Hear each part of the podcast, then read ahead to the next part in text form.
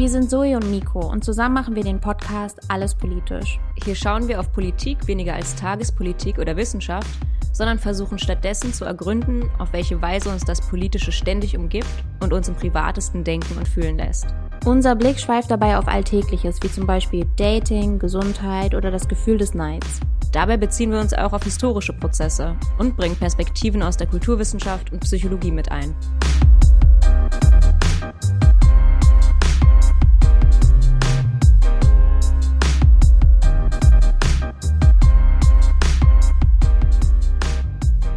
Heute geht es um die Kernfamilie. Willkommen zu Alles Politisch. Ich bin Miko. Und ich bin Zoe. Und kurz bevor wir inhaltlich starten, wollte ich sagen, dass wir diesmal so ein bisschen anders aufgenommen haben, äh, beziehungsweise anders aufnehmen und genau gucken, ob wir das vielleicht demnächst immer so machen. Mal gucken, wie es jetzt diese Folge so klappt. Die letzten zwei Folgen haben wir ja schon über Beziehungen geredet. In der ersten Folge ganz allgemein, in der zweiten Folge dann über die romantisierte Paarbeziehung. Und heute in der dritten Folge zu Beziehungen wollen wir uns mit der Kernfamilie beschäftigen. Und die erste Frage, die wir uns vielleicht stellen, ist, führt denn die romantisierte, vielleicht auch heterosexuelle Paarbeziehung so direkt in die Kernfamilie rein eigentlich? Ich finde diese Frage super spannend, weil ich habe nämlich letztens äh, mich auch mit einer Freundin unterhalten und die befindet sich gerade in so einer sehr schönen, äh, wie sie meinte, emanzipatorischen Beziehung und mhm. äh, da fließt viel Energie auch rein und es ist auch viel Arbeit, ja, aber trotzdem irgendwie eine sehr, ja, caring, irgendwie, ähm, ja, einfach liebevolle Beziehung und gute Beziehung und Sie meinte, sie hätte in der Vergangenheit eigentlich immer oder schon seit klein auf im Prinzip immer gedacht, okay, irgendwann, wenn sie dann in so einer Beziehung wäre, würde es eben auch, vielleicht will sie nicht unbedingt heiraten mehr, aber es würde eben zu einer Familie führen. Also sie wollte auch immer Kinder haben und momentan befindet sie sich aber überhaupt nicht an diesem Punkt. Und das löst in ihr irgendwie so eine Art Konflikt, vielleicht nicht direkt, aber schon irgendwie so eine Art Unbehagen oder ein komisches Gefühl aus, dass es eben, dass sie nicht an dem Punkt ist, obwohl sie doch eigentlich gefühlt an dem Punkt sein musste, weil sie eben in dieser Beziehung ist. Und das ist vielleicht so ein bisschen der Ausdruck davon. Ja, ich frage mich, woher das kommt. Ich weiß absolut, was sie meint, aber ja, wahrscheinlich schon auch so dieses Ding von so, okay, was ist jetzt der nächste Schritt? Das normatisierte Muster, nach dem Paarbeziehungen in unserer Gesellschaft geführt werden, das kann man finden unter dem Stichwort Relationship Escalator. Es handelt sich um bestimmte Stufen, die eine Beziehung nacheinander durchläuft.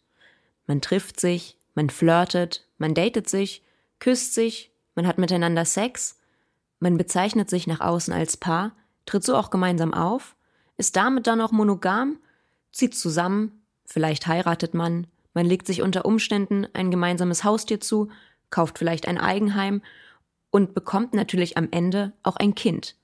Man gründet damit eine eigene Kernfamilie und dann ist man an dem vollendeten Punkt der romantisierten Paarbeziehung und lebt so, im Idealfall zumindest, glücklich weiter bis ans Lebensende. Jeder Schritt hierbei ist ein näheres Zusammenrücken und größeres Teilen des Lebens miteinander.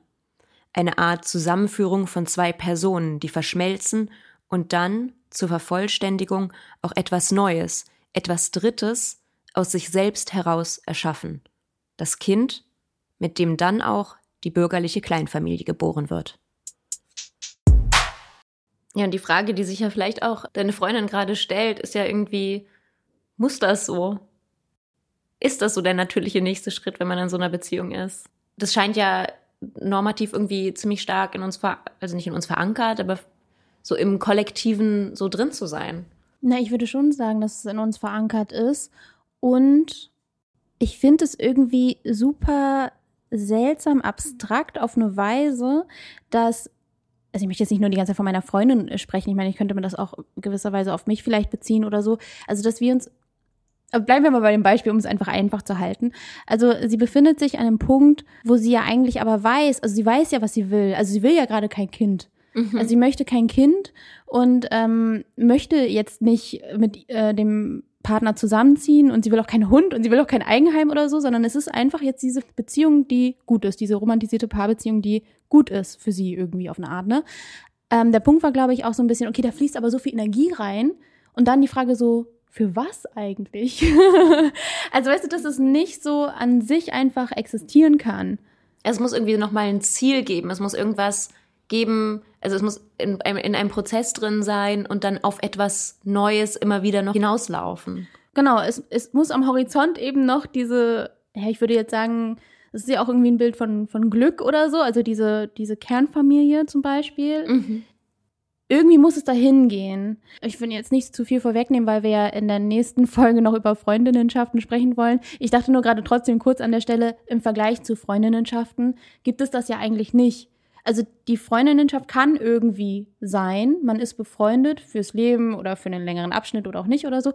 Eine Zeit ist man irgendwie befreundet, aber es gibt irgendwie kein weiteres Ziel. Genau, also wenn wir jetzt befreundet sind, dann machen wir uns nicht irgendwie Gedanken, ah, was ist denn mit unserer Freundschaft? Äh, wo wollen wir denn gemeinsam hin? Sondern irgendwie, wir gucken halt, ja. Wir sind halt irgendwie so da. Ja.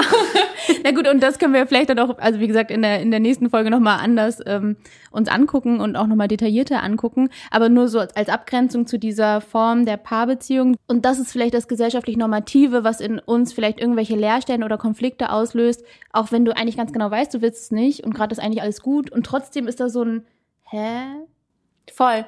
Ich kenne das auch persönlich. Ich bin relativ lange jetzt schon mit äh, meinem Partner zusammen und dass ich irgendwie gefragt werde oder davon ausgegangen wird, dass wir zusammen wohnen zum Beispiel. Und ich finde es irgendwie interessant, also dass es irgendwie ne, ab einer bestimmten Länge der Beziehung und ab einem bestimmten Alter wahrscheinlich auch irgendwie dann davon ausgegangen wird. Ist ja jetzt auch nicht völlig ein absurder Gedanke oder so, aber ich habe auch gemerkt, dass innerhalb der Beziehung der Gedanke vom Zusammenziehen schon auch aufkam, obwohl wir beide eigentlich auch gerne alleine wohnen und für mich das jetzt eben auch gar nicht so direkt ein Thema wäre, jetzt zusammenzuziehen, weil ich übelst glücklich in meiner Lebenssituation bin. Aber es ist vielleicht eine ganz ähnliche Sache wie auch bei deiner äh, anderen Freundin. Also, dass es irgendwie so ein Gefühl gibt von, dass man zumindest darüber nachdenken muss, ob man das jetzt machen will oder nicht. Naja, und dann dachte ich gerade, genau, wenn ich jetzt von meiner persönlichen Situation ausgehe, kommt es ja auch noch dazu, dass du als Frau eben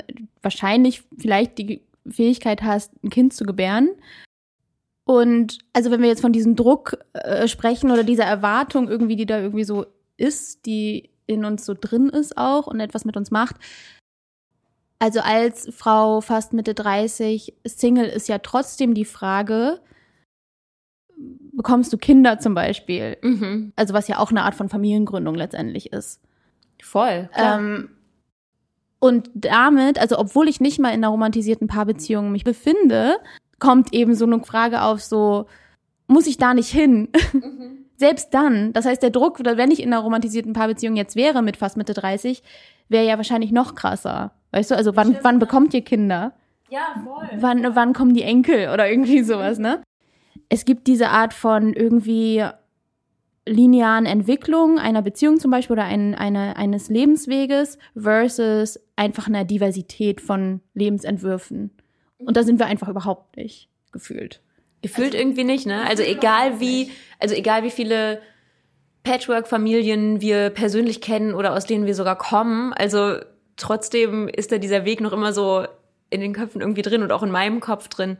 Wenn ich jetzt in einer romantisierten Paarbeziehung ein Kind bekomme, dass man dann irgendwie zum Beispiel vorher zusammen leben sollte oder dass man eben dann zusammen lebt, um dieses Kind dann gemeinsam zu haben oder so. Und das muss ja auch überhaupt nicht der Fall sein das ist nicht nur aus irgendwelchen äh, Widrigkeitsgründen so, dass Leute auch nicht zusammen wohnen und ein Kind zusammen bekommen.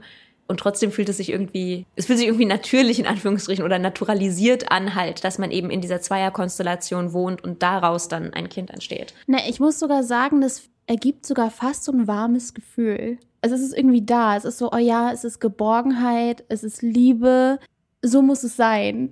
Also, ja. ne? Und ich, ich sage jetzt gar nicht, dass ich das glaube oder so, oder auch selbst jetzt nicht unbedingt diese Art von Erfahrung gemacht habe und trotzdem irgendwie eine ganz genaue Idee davon habe, wie es sein muss. Das Ideal sozusagen, ne? Komplett internalisiert. Also ich, ich habe genau, ich habe nur positive Gefühle. Wenn ich so, so ja, also klar, wenn ich jetzt reflektiere mit dir jetzt hier und auch darüber spreche und um diese ganze Kritik daran, in die wir auf die wir gleich noch eingehen werden, of course. Aber trotzdem, dieses Bild ist erstmal komplett da.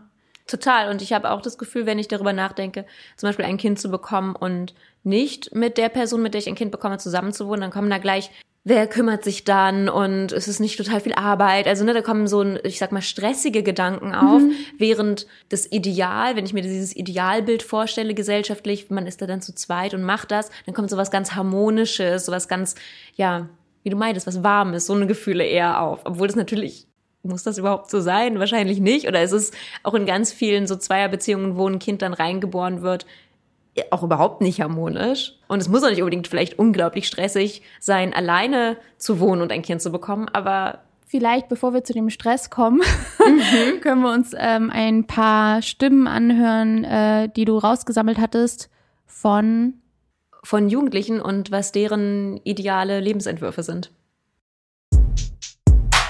Die AutorInnen der Sinus Jugendstudie kommen zu dem Schluss, dass Jugendliche in Deutschland eine Mischung aus sozialen und individualistischen Werten für sich beanspruchen. Letztere seien Leistung und Selbstbestimmung und ganz oben bei den sozialen Werten steht laut der Studie die Familie. Weiblich 14 Jahre. Wünsche? Ein schönes Haus, genügend Geld, wahre Freunde, schöne Familie, guter Job. Männlich 16 Jahre. Ich würde gerne eine Familie gründen, zwei Kinder haben und ja, mit einer Frau und zwei Kindern unter dem Dach wohnen. Männlich 15 Jahre. Mein größter Wunsch ist, wie gesagt, eine gescheite Familie aufzubauen und ein anständiges Leben zu führen natürlich. Und ich glaube schon, dass der in Erfüllung gehen könnte. Männlich 17 Jahre. Ich hoffe auf eine große Familie, ein eigenes Haus, eine eigene Familie und ein eigenes Auto. Männlich 15 Jahre. Ich wünsche mir eine Billion. Eine Billion wünsche ich mir. Ich will ein Haus in LA, aber eine schöne Villa und eine glückliche Familie. Weiblich 17 Jahre. Großstadt. Unabhängig, genug Geld zum Reisen, Beruf, der kreativ und abwechslungsreich ist, Selbstständig, Familie gründen. Männlich, 16 Jahre. Ich glaube, ich werde ein typischer Mittelklasse-Deutscher. Also mein Ziel ist es so, ich bin ein Mensch so, wie quasi meine Eltern jetzt leben. So ein Einfamilienhaus irgendwo auf dem Dorf, am besten auch in Schleswig-Holstein immer noch. Und dann so, ich gehe halt arbeiten, aber nicht Fulltime-Job, sondern Dreiviertelstelle oder so dass ich auch noch viel in meiner Freizeit mache, mit meinen Kindern machen kann. Ich möchte ganz gerne Kinder haben und dass ich dann einfach ein gelassener Mensch bin. Ein Mensch, der nichts Besonderes ist, sondern einfach ein Durchschnittsdeutscher. Weiblich 15 Jahre. Ich wünsche mir, dass ich in der Zukunft eine kleine Familie habe, zwei Kinder und einen Mann. Ich wünsche mir, dass ich eine liebe Mutter bin. Und sonst weiß ich jetzt nicht. Wenn ich an die Zukunft denke, dann hauptsächlich an die Familie.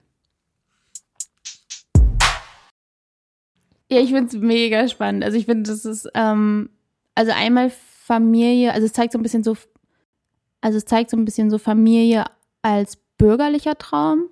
Mhm. Also Haus, Auto, Reisen, Glück. Ja, also ich fand es schon auch überraschend, als ich die Zitate so gelesen habe, da gibt's ja noch ganz viele mehr, auch zu ganz vielen anderen Themen. Es ist ganz interessant, sich mal diese Studie anzugucken, also auch auf äh, Hinblick anderer Dinge, die die Jugendlichen von heute sozusagen beschäftigen. Ja, mich irritiert das, muss ich zugeben, auch dann so ein bisschen, wenn ich mir vorstelle, das sind halt die jetzigen, ja, 14- bis 17-Jährigen, die da so traditionelle Vorstellungen von Familie, von ihrem Leben haben. Und ich finde auch interessant, dass Familie manchmal sich für mich so anhört wie auch so eine Art von Besitz oder so. Also bei dem einen Zitat, da sagt er ja, ich glaube, das ist ein Junge, der das sagt, er hätte gerne ähm, ein eigenes Auto und eine eigene Familie. Dass es so gemeinsam gedacht wird, dass es irgendwie etwas Eigenes ist, das dann zu einem gehört. Und ich glaube jetzt nicht, dass er damit meint, dass man sich das kaufen kann oder so, wie ein Auto. Aber irgendwie ist es, ne, also aber es ist so mhm. etwas, das ist dann meins. Ja, irgendwie finde ich das eine spezielle, vielleicht vielleicht auch sehr kapitalistische Art und Weise, über Familie zu sprechen? Ich meine, es wäre ja auch verwunderlich, weil man nicht unterschiedliche ja, Arten zu leben, also jetzt meinetwegen das Familienleben oder eben das Leben in LA oder irgendwie diese Art von Sein sich nicht einfach erklicken kann. Ja, es wäre komisch, wenn diese Warenlogik nicht auch in unsere Privatleben eindringen würde, ne? wie wir über Dinge sprechen. Oder auch Beziehungen dann. Genau, also wenn ich die und das und das konsumiere oder das und das ähm, meiner Haut zutue oder so, dann kann ich auch den Körper bekommen, den ich will oder so. Wenn ich mich so und so verhalte, dann werde ich auch den Job bekommen, den ich will. Und dann, weißt du, also so dieses so sich zusammenstellen eines, eines Lebens irgendwie. Und dazu gehört eben dann auch ein bestimmtes soziales Umfeld sich zu bauen irgendwie. Ja, und ich glaube, genau da finde ich es eben interessant, wie fast langweilig diese Zitate sind. Gut, ich habe die natürlich auch ausgewählt, ne? aber ich habe unter den verschiedenen Zitaten zur Familie versucht, so auch vielfältigere auszuwählen. Ja, aber irgendwie hört sich das für mich auch so langweilig an. Genau, aber jetzt könnte man ja sagen, ist es denn so schlimm? Ich meine, das ist doch ein schöner Traum. Weißt du? Also können wir sagen so, ja, ist doch, ist doch nice, so, ist doch was Unschuldiges irgendwie, so, ja, dann wollen die Menschen halt eine Familie. Ich meine, ist irgendwie auch schön. Ja. also so ist doch irgendwie friedlich. Und das ist, glaube ich, so der Punkt, also weil ich habe immer auch ein Unbehagen damit empfunden.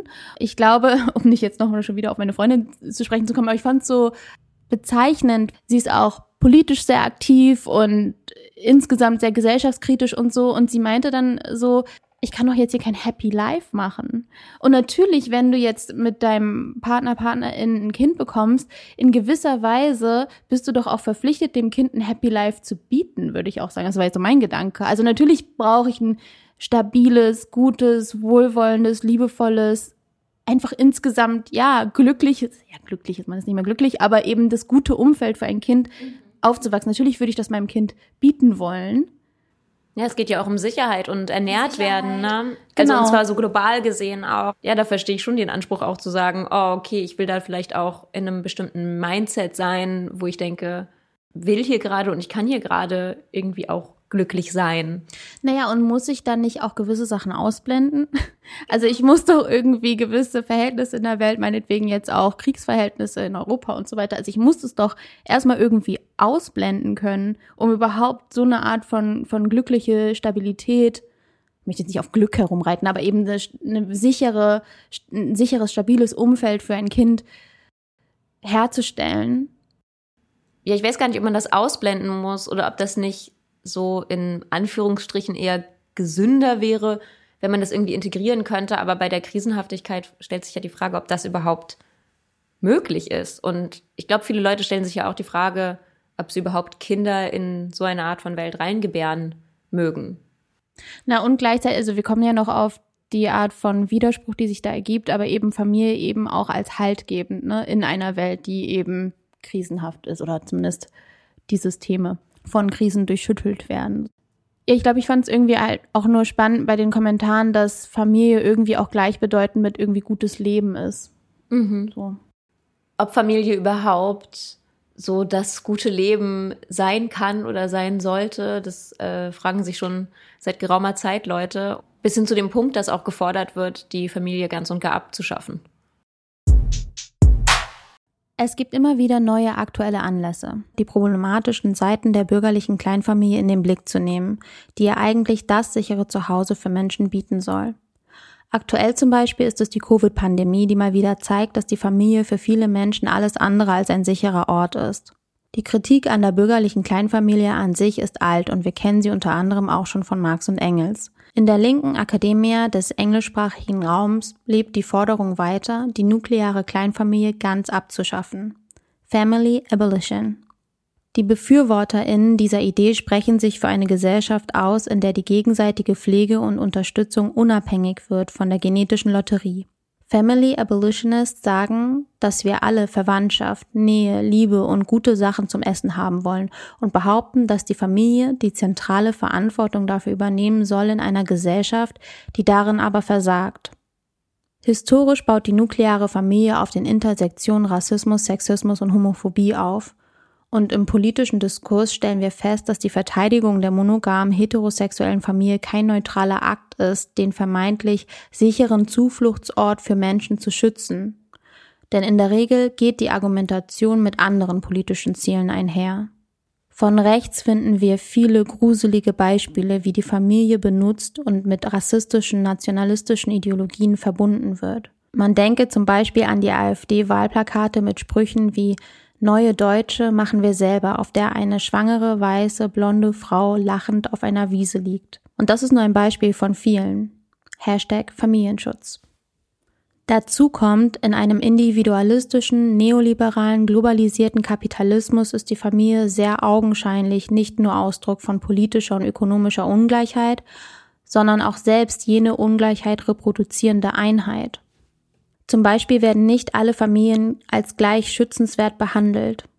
Die afghanische Familie ohne Aufenthaltsstatus wird im deutschen Staat zum Beispiel nicht geschützt.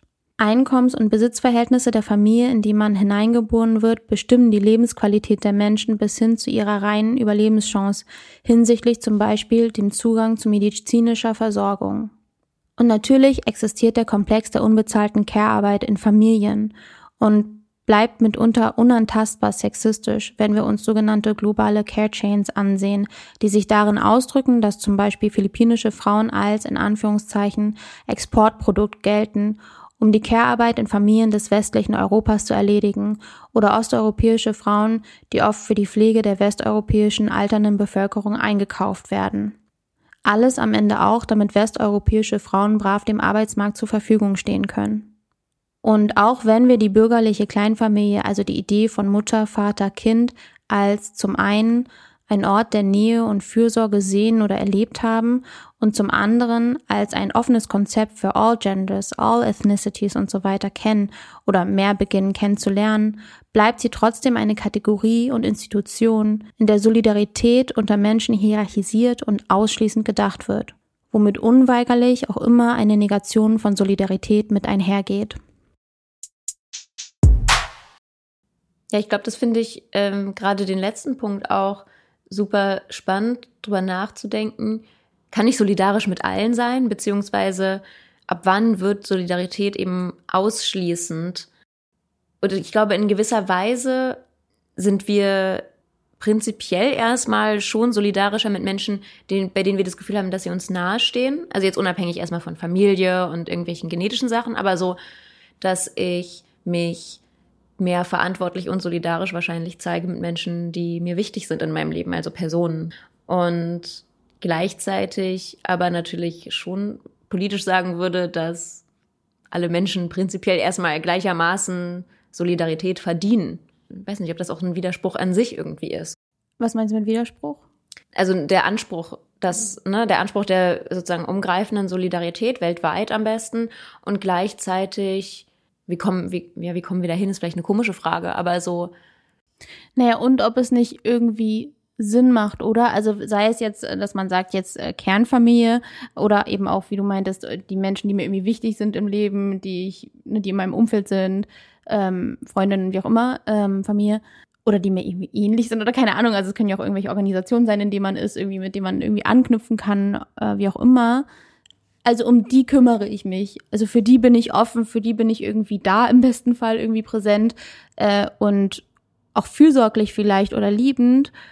Und wenn jetzt jeder in so einer Gruppe sozusagen ist, ist ja auch so die Idee, so, ne, also jeder hat irgendwie eine Familie oder ist aus einer Familie und um jeden ist dann, um jeden wird sich dann gekümmert. Oh, weißt du? Ah, weißt fast du? so ein, ja, fast so ein bisschen auch wie diese Idee von, also die ganz schräge Idee, aber wenn jeder an sich denkt, dann ist an jeden gedacht. Genau, also so. wenn ich, wenn jeder an seine eigenen Familienmitglieder denkt, dann ist letztendlich, weil ja, also und dazu kommen wir auch noch gleich im nächsten Input-Teil, aber so diese, ähm, weil ja die Gesellschaft aus einzelnen Familien besteht. Ja. Und das ist nicht spannend, weil eigentlich wird es ja erst problematisch, also dieser Gedanke wird ja erst problematisch, wenn man die Ungleichheit sich anguckt. Eben zum Beispiel, wie auch ähm, du gerade in dem Input schon angesprochen hast, dass sich dann reiche Familien im Westen die Care-Arbeit einkaufen können und so besonders gut für ihre Familien sorgen können, ohne das auch selbst machen zu müssen überhaupt. Und wiederum die, diese Frauen sind das ja normalerweise, die da diese Care-Arbeit übernehmen. Die können sich aber als Folge davon gar nicht mehr um ihre eigenen Familien kümmern und dann müssen wieder vor Ort, also in dem Land, wo dann die Familien leben, auch wiederum Frauen eingekauft werden. Ne? Also es ist ja diese, das ist, glaube ich, das mit der Chain. Na, das ist tatsächlich dieses perfide daran, dass, also jetzt bei dem Beispiel Philippinen ist es tatsächlich so, dass die Frauen oft eben, es sind eben keine Studis, die mal Au pair machen oder so, sondern es sind irgendwie so gestandene Frauen, die selber Kinder haben, auch zu Hause, die eben das Geld nach Hause schicken und dort teilweise sogar andere Frauen wieder anstellen, damit sich um ihre eigenen Kinder gekümmert wird oder dann auch in der Regel eben äh, weibliche Familienmitglieder sich dann um die Kinder zu Hause gekümmert wird. Und ich meine, das Gleiche haben wir aber jetzt, also klar, es ist jetzt eine globale Care Chain als Beispiel. Das Gleiche haben wir aber natürlich auch lokal, also das sehe ich schon noch oft, dass wenn jetzt zum Beispiel, wir haben jetzt Mutter, Vater, Kind, der Vater geht arbeiten, die Mutter arbeitet auch.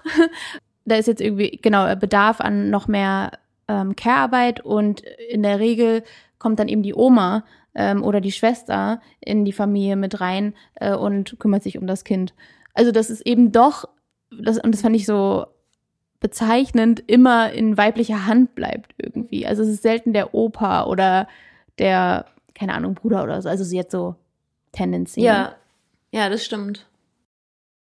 Was ich noch ganz spannend fand, gut, eigentlich haben wir es schon so ein bisschen gesagt, aber dieses Jahr, dieses Verzwickung von so Familie und Nationalismus irgendwie. Mhm. Also darüber hatten wir auch schon in der allerersten Folge ein bisschen gesprochen, wie autoritäre Regime eben auch so eine Kontrolle auf Familien ausüben wollen, damit eben äh, gewisse Erziehungsmethoden zum Beispiel durchgezogen werden. Äh, natürlich auch der Bereich Kindererziehung, Schule generell unter Kontrolle behalten oder auf den Einfluss eingeübt werden äh, will aus eben diesen auch anderen politischen Zielen heraus. Ja, und da geht es natürlich dann auch wieder um Abstammung und Genetik. Also was einerseits irgendwie für Familie anscheinend noch immer äh, eine sehr große Rolle spielt, also dass man irgendwie miteinander verwandt ist.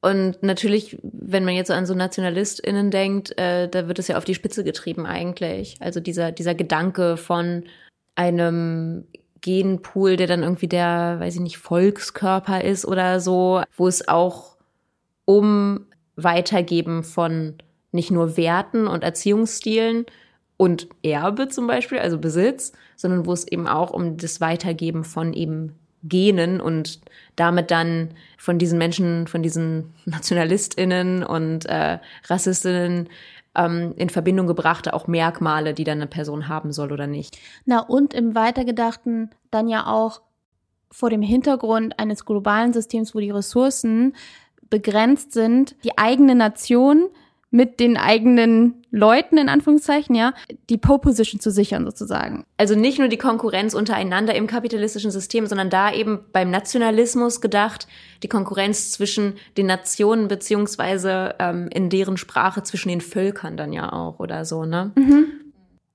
Auch im Sinne von, äh, das war mal so ein äh, Heiner Müller Buch, so ein Hitler-Zitat, für alle reicht es nicht also wenn es für jemanden reichen soll, dann noch für die eigene Familie und dann doch auch für die eigene Nation. Für ja. die eigenen Leute. Man sichert sich selber sozusagen.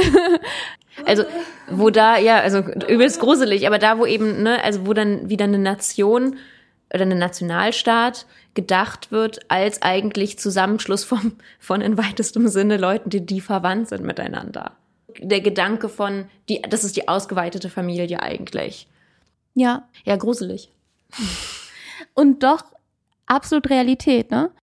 Gut, ich möchte jetzt nicht auf die auf die aktuelle politische Situation wieder, aber es war wirklich eins der most striking Sachen ähm, am Anfang der oder was mich sehr beschäftigt hat am Anfang der Berichte über den Ukraine-Krieg, die Berichte über den Umgang äh, mit Geflüchteten, weißen ukrainischen Geflüchteten mit ukrainischem Pass und ähm, nicht weißen Geflüchteten aus der Ukraine, vielleicht nicht mit ukrainischem Pass, wie da wirklich unterschiedlich mit Menschen umgegangen wird und dann auch im Vergleich mit äh, Geflüchteten aus Syrien, ähm, Afghanistan und so weiter, wo ganz klar ist, dass es äh, um Race geht, dass es, dass Menschen nicht gleichwertig sind.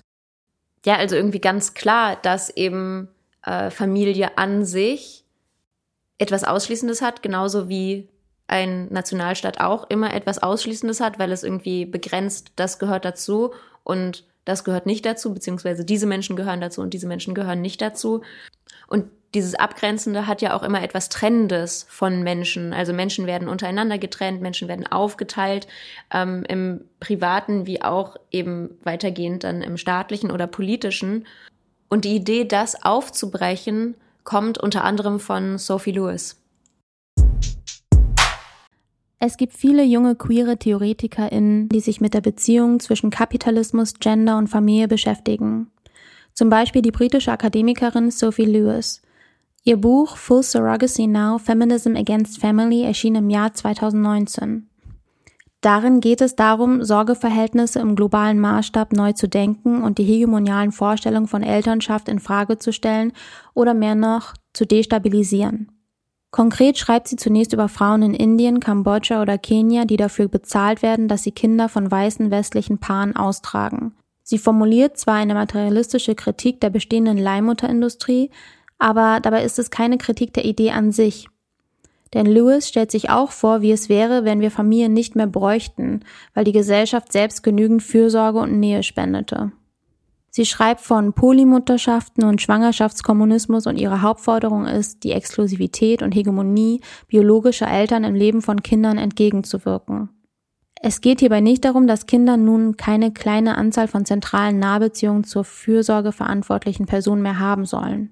Ultimativ geht es um die Frage, wie wir als Gesellschaften soziale Ungerechtigkeit überwinden können.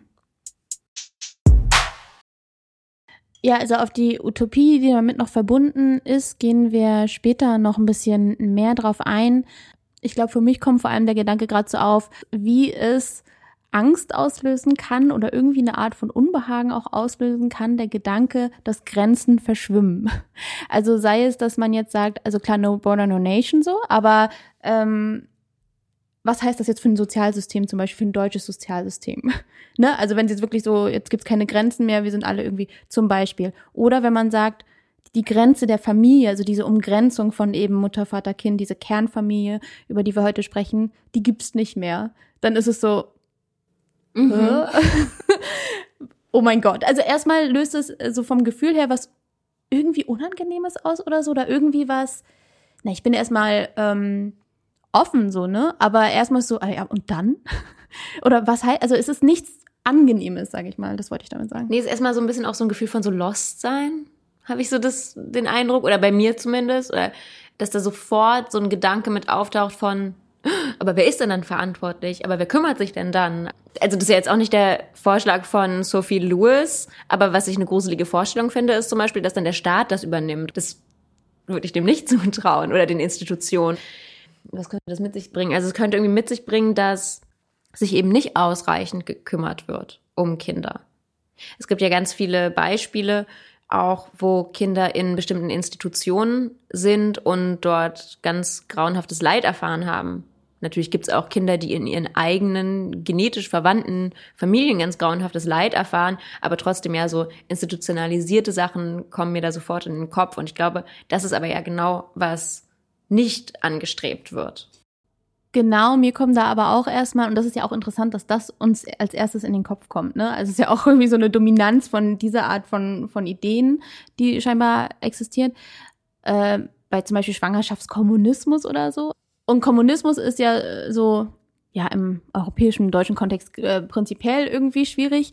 Äh, oder erstmal der Begriff erstmal so, mh, mm, und das in Bezug eben auf Familie und Kinder und so, das löst auch irgendwie, also für mich zum Beispiel kommt als erstes so, ähm, so Bilder oder auch äh, Geschichten von so Hippietum, äh, 70er Jahre Kalifornien, also wo es irgendwie so wirklich Kinder teilweise komplett verwahrlost wurden, teilweise Drogen genommen haben mit sieben Jahren, also so dieses Ding von so, okay, da ist keine, keine Kontrolle mehr irgendwie oder so, oder da ist irgendwie komplett ja, Verwahrlosung das Ergebnis versus eben der sicheren Familie, dem Ort, wo Fürsorge und, und dieses Ganze herrscht.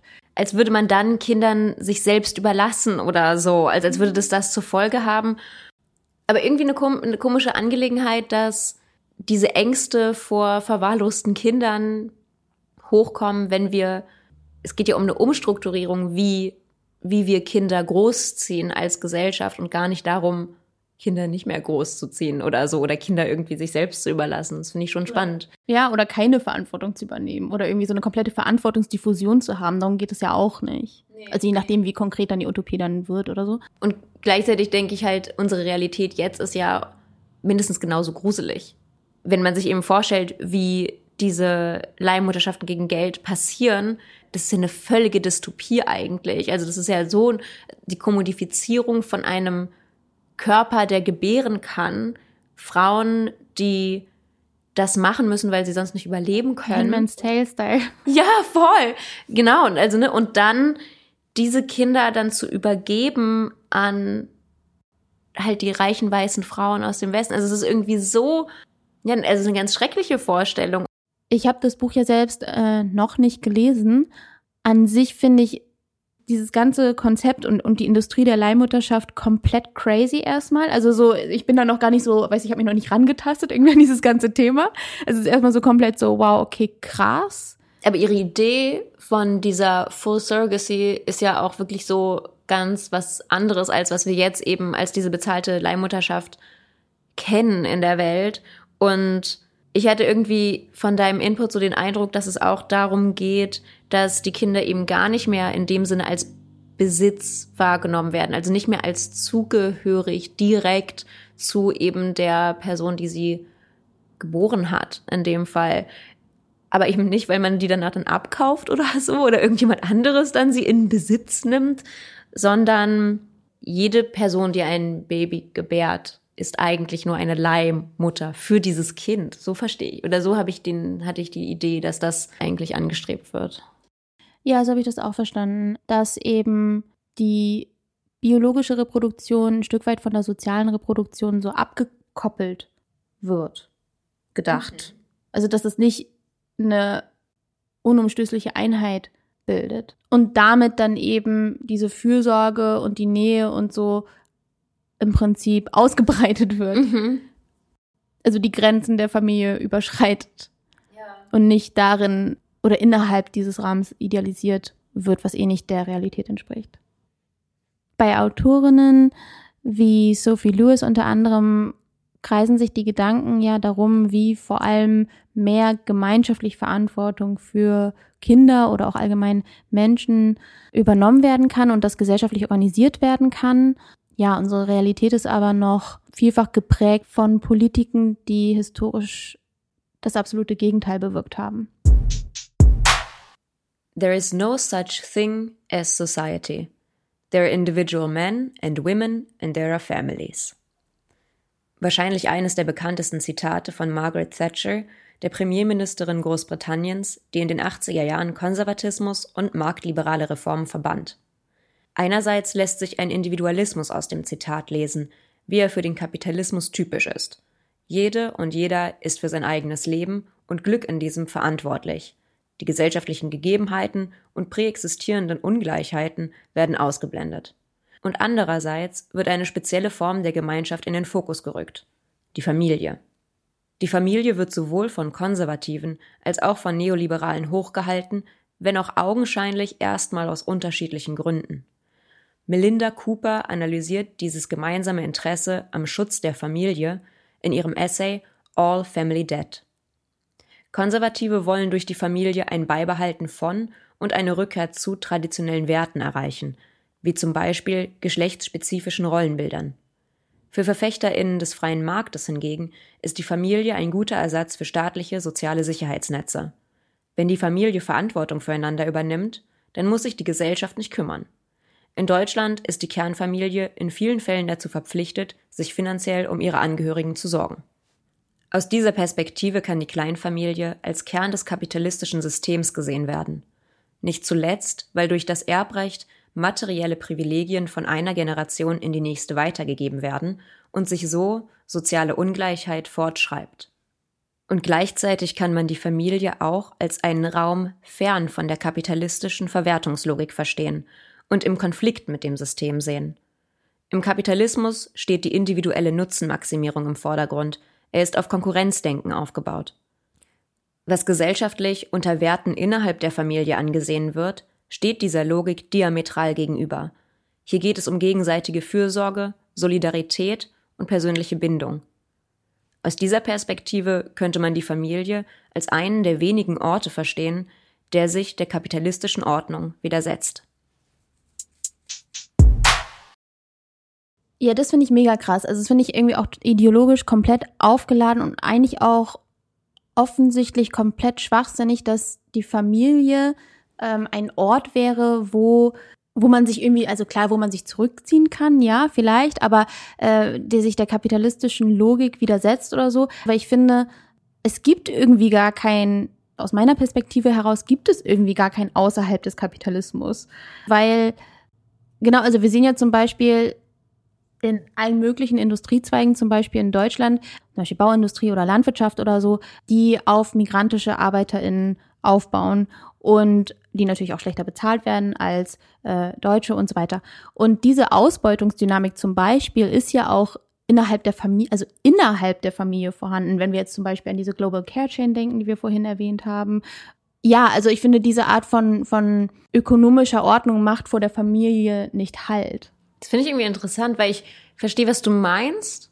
Und natürlich kann man jetzt nicht einfach innerhalb der Familie dann plötzlich den Kapitalismus, also die äußere Realität irgendwie ausknipsen oder so und dann plötzlich ist was ganz anderes am Start.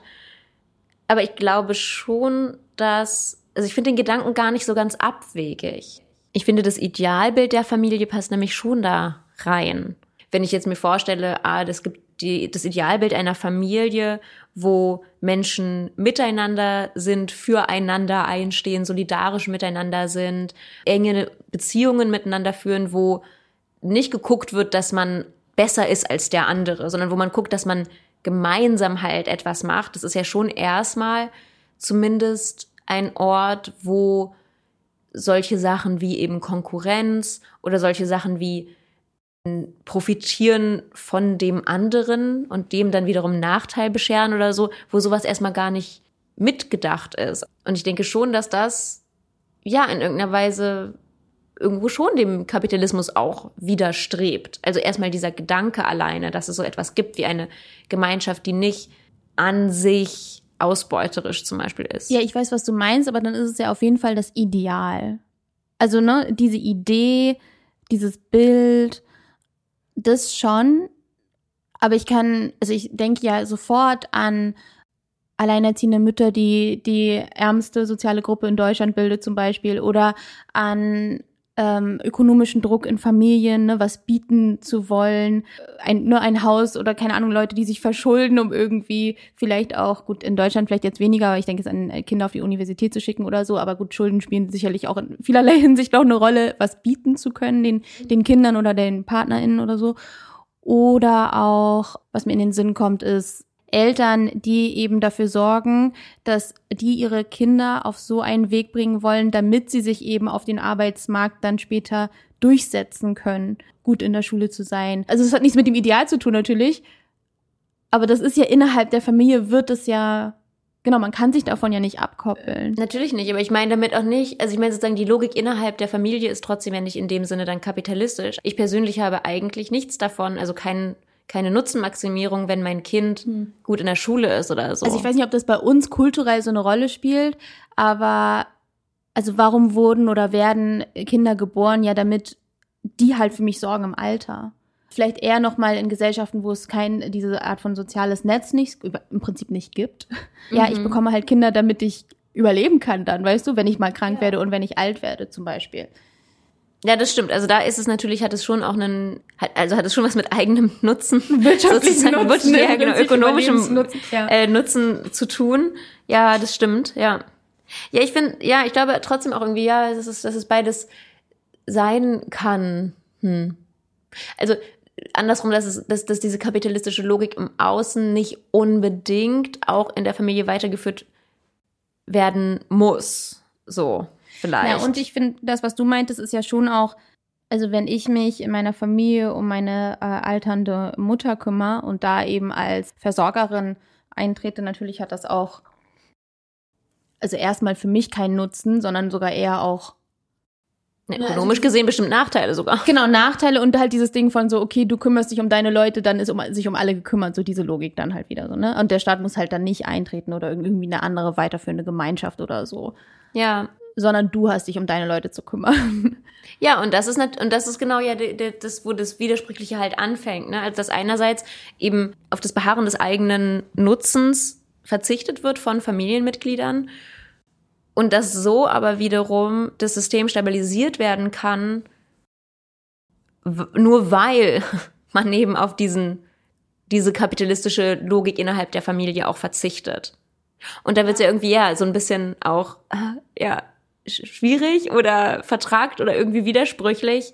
Also, dass eben die, diese Symbiose, wie sie eben an, wie ich sie auch angesprochen habe, in dem Input von Familienwerten und kapitalistischen Werten, also von traditionell konservativen Werten für die Familie und neoliberalen Werten.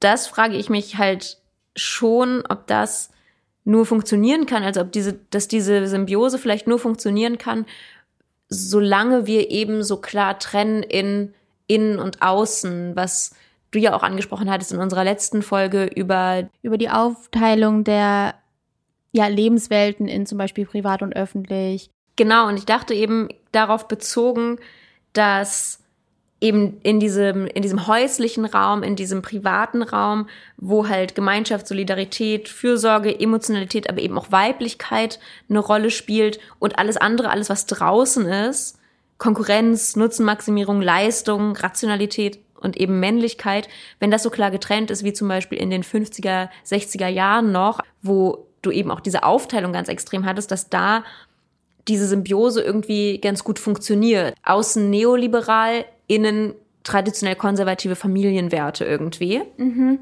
Ich habe aber irgendwie so den Eindruck, vielleicht ist es mittlerweile so, dass das ein bisschen kollidiert. Also seit eben auch Frauen Lohnarbeiten dürfen und müssen gleichzeitig und Männern eben auf dem Papier gleichgestellt sind, dass jetzt plötzlich halt das so ein bisschen ins Wanken gerät. Okay, funktioniert das mit dieser Logik innen und außen noch oder vermischen sich da nicht die Sachen ganz extrem?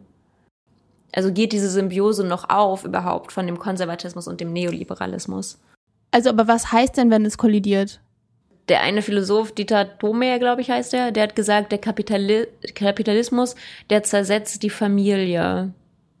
Also, dass eben diese kapitalistische Logik in die Familie eindringt, die Art, wie wir Familie gestalten, aber eben eigentlich die Familie das letzte und das einzige war vielleicht, was davon so zumindest versucht ausgeklammert ist.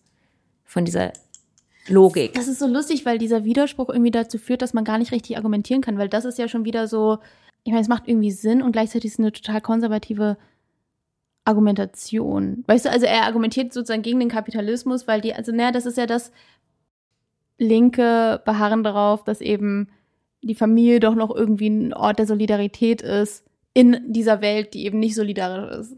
Ja, ne? Aber kann man das überhaupt so machen? Also macht das überhaupt Sinn? Oder ist das nicht irgendwie eine sehr einseitige Art, die Gesellschaft zu betrachten?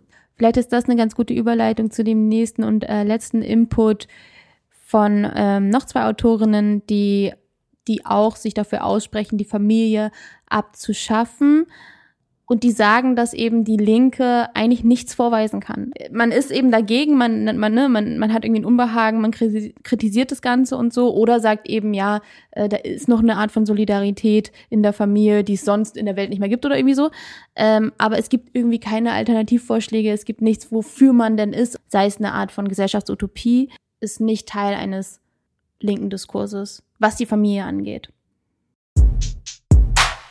Im Essay Kinderkommunismus eine Analyse der Beziehung zwischen Familie, Gender und der Reproduktion des Kapitalismus kritisieren Jules Joan Gleason und Kate Doyle Griffith die Hegemonie der nuklearen Familie, indem sie genau die vorhin schon genannten Punkte aufgreifen. Erstens die Kapitalismus aufrechterhaltende Rolle der Familie, indem sie als ein Ort außerhalb von Finanzkrisen, Staatskrisen und anderen Folgen der Profitmaximierungsideologie gehandelt wird. Das funktioniert gut durch ihre zweitens strukturelle und ideologische Flexibilität. Denn die Familie kann von Konservativen als traditionell hochgehalten werden, für Liberale als ein Ausdruck sozialen Fortschritts gelten und für die Linke als ein Ort der Solidarität oder zumindest das, was davon übrig ist. Und drittens argumentieren sie ebenfalls, dass die Familie als Institution nicht in der Lage ist, Wohlstand umzuverteilen, sondern im Gegenteil eine bedeutende Rolle daran spielt, die bestehenden sozialen Verhältnisse über lange Zeiträume aufrechtzuerhalten. Im unteren Drittel ihres Essays machen Gleason und Griffith konkrete Vorschläge für eine Gesellschaft, in der die Struktur der Familie nicht mehr existiert bzw. nicht mehr gebraucht wird, da die Gesellschaft selbst genug Fürsorge und soziale Nähe für alle Menschen bietet. Es ist ein universalistischer Ansatz, in dem Institutionen abgeschafft und oder so umstrukturiert werden, sodass aus ihnen heraus keine soziale Ungleichheit produziert werden kann. Menschen, die Kinder auf die Welt bringen, stünden niemals allein da, werden niemals ökonomischen oder kulturellen Druck ausgesetzt. Das Kinderkriegen und Aufziehen wäre keine Last, weil es zum Beispiel Kinderkrippen für alle gäbe. Bildungsinstitutionen wie zum Beispiel die Universität wären nicht mehr darauf ausgerichtet, Eliten hervorzubringen. Bildung und Erziehung die eingebunden werden in einem auf Fürsorge und sozialen Miteinander ausgerichteten System, gehörten genauso zur Utopie wie der gleichberechtigte Zugang zum Gesundheitssystem für alle weltweit. Und auch hier geht es wieder nicht darum, dass Kinder jetzt keine zentralen Nahbeziehungen zu fürsorgeverantwortlichen Personen mehr haben sollen, sondern wie auch bei Sophie Lewis geht es den Autoren um die Vervielfältigung von gesellschaftlichen Beziehungen insgesamt. Ich finde die Gedanken irgendwie spannend, halt den bei der Familie anzusetzen oder bei den, bei den Kindern anzusetzen, wie man zum Kommunismus kommt.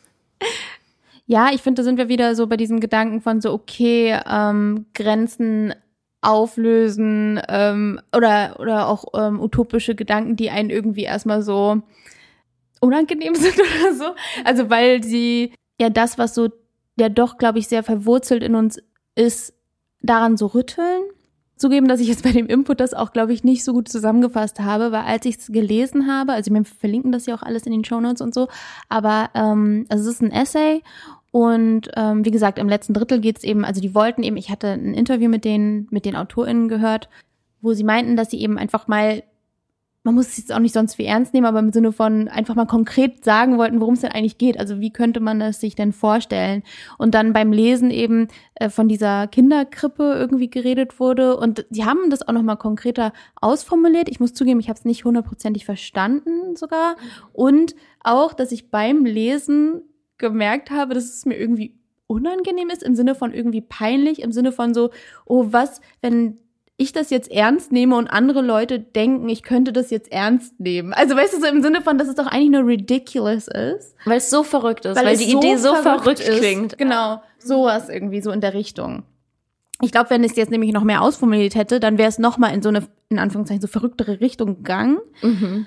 Und ich glaube, da hingegen reflektieren, würde ich mir die Frage stellen, so, okay, wie stehe ich eigentlich zu Neuem und wie stehe ich eigentlich zu einer Art von Utopie? Ist ja auch immer so, auch so eine philosophische Frage, glaube ich, die philosophisch nicht beantworten kann, das, glaube ich, sehr komplizierte Argumentationen sind, aber so dieses, wann entsteht was wirklich Neues? Und ist es nicht immer eine Negation zum Beispiel von dessen, was schon existiert, oder eben eine Weiterführung dessen oder irgendwie Verschärfung dessen oder eben, ja, also gibt es da nur zwei, drei Möglichkeiten, was dann ja nie wirklich neu ist, oder gibt es eben wirklich eine neue gesellschaftliche Ordnung. Ja. Und natürlich kann man historisch auch immer mal wieder so, jetzt spricht man ja auch von Zeitenwende, gut, das ist vielleicht ein anderer Kontext, aber ähm, man kann historisch immer mal wieder Punkte, glaube ich, ähm, analysieren und sich angucken, wo sich vielleicht wirklich etwas verändert hat in menschlicher Geschichte oder so. Mhm. Oder da, wo sich die Menschheit in irgendeiner Weise hinbewegt hat oder so. Aber es ist ja auch immer eine sehr westliche Erzählung, also I don't know. Aber ähm, ja, wenn wir denn dahin wollen, wirklich soziale Ungleichheit abzuschaffen, Wie kommen wir dahin? Wie kommen müssen, wir dahin? Da müssen wir bei der Familie anfangen eigentlich. Also Sagen die jetzt. Die, ja, das, das ist die Idee. Das ist die Idee. Genau.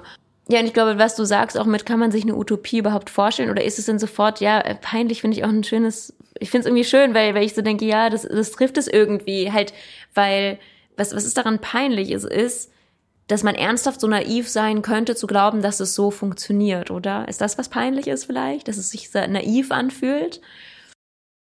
Und ich glaube, wir vergleichen ja auch immer alle möglichen Utopien oder wenn wir was Neues hören, auch Dinge immer wieder mit was Altem oder wie etwas ähnliches, was man vielleicht schon kennt aus der Geschichte oder so.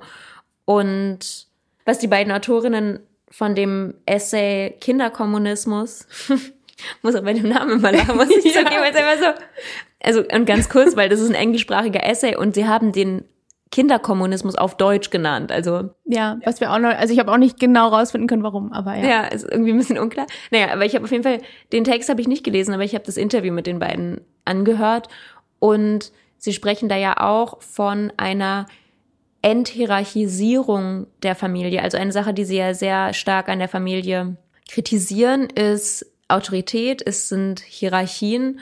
Und wenn wir über die Enthierarchisierung reden, kommt bei mir ähnlich wie wir auch davor drüber geredet haben, diese unangenehmen Gefühle zu, äh, und dann lässt man irgendwie Kinder verwahrlosen oder so, kommen da bei mir auch so eine Gefühle auf, dass ich denke, mh, hm, hatten wir das nicht schon mal, dass man irgendwie, dass es Leute gab, die gesagt haben, ja, nee, aber Kinder, die sollen für sich selbst entscheiden können, Kinder müssen eigentlich die gleichen Rechte haben wie Erwachsene.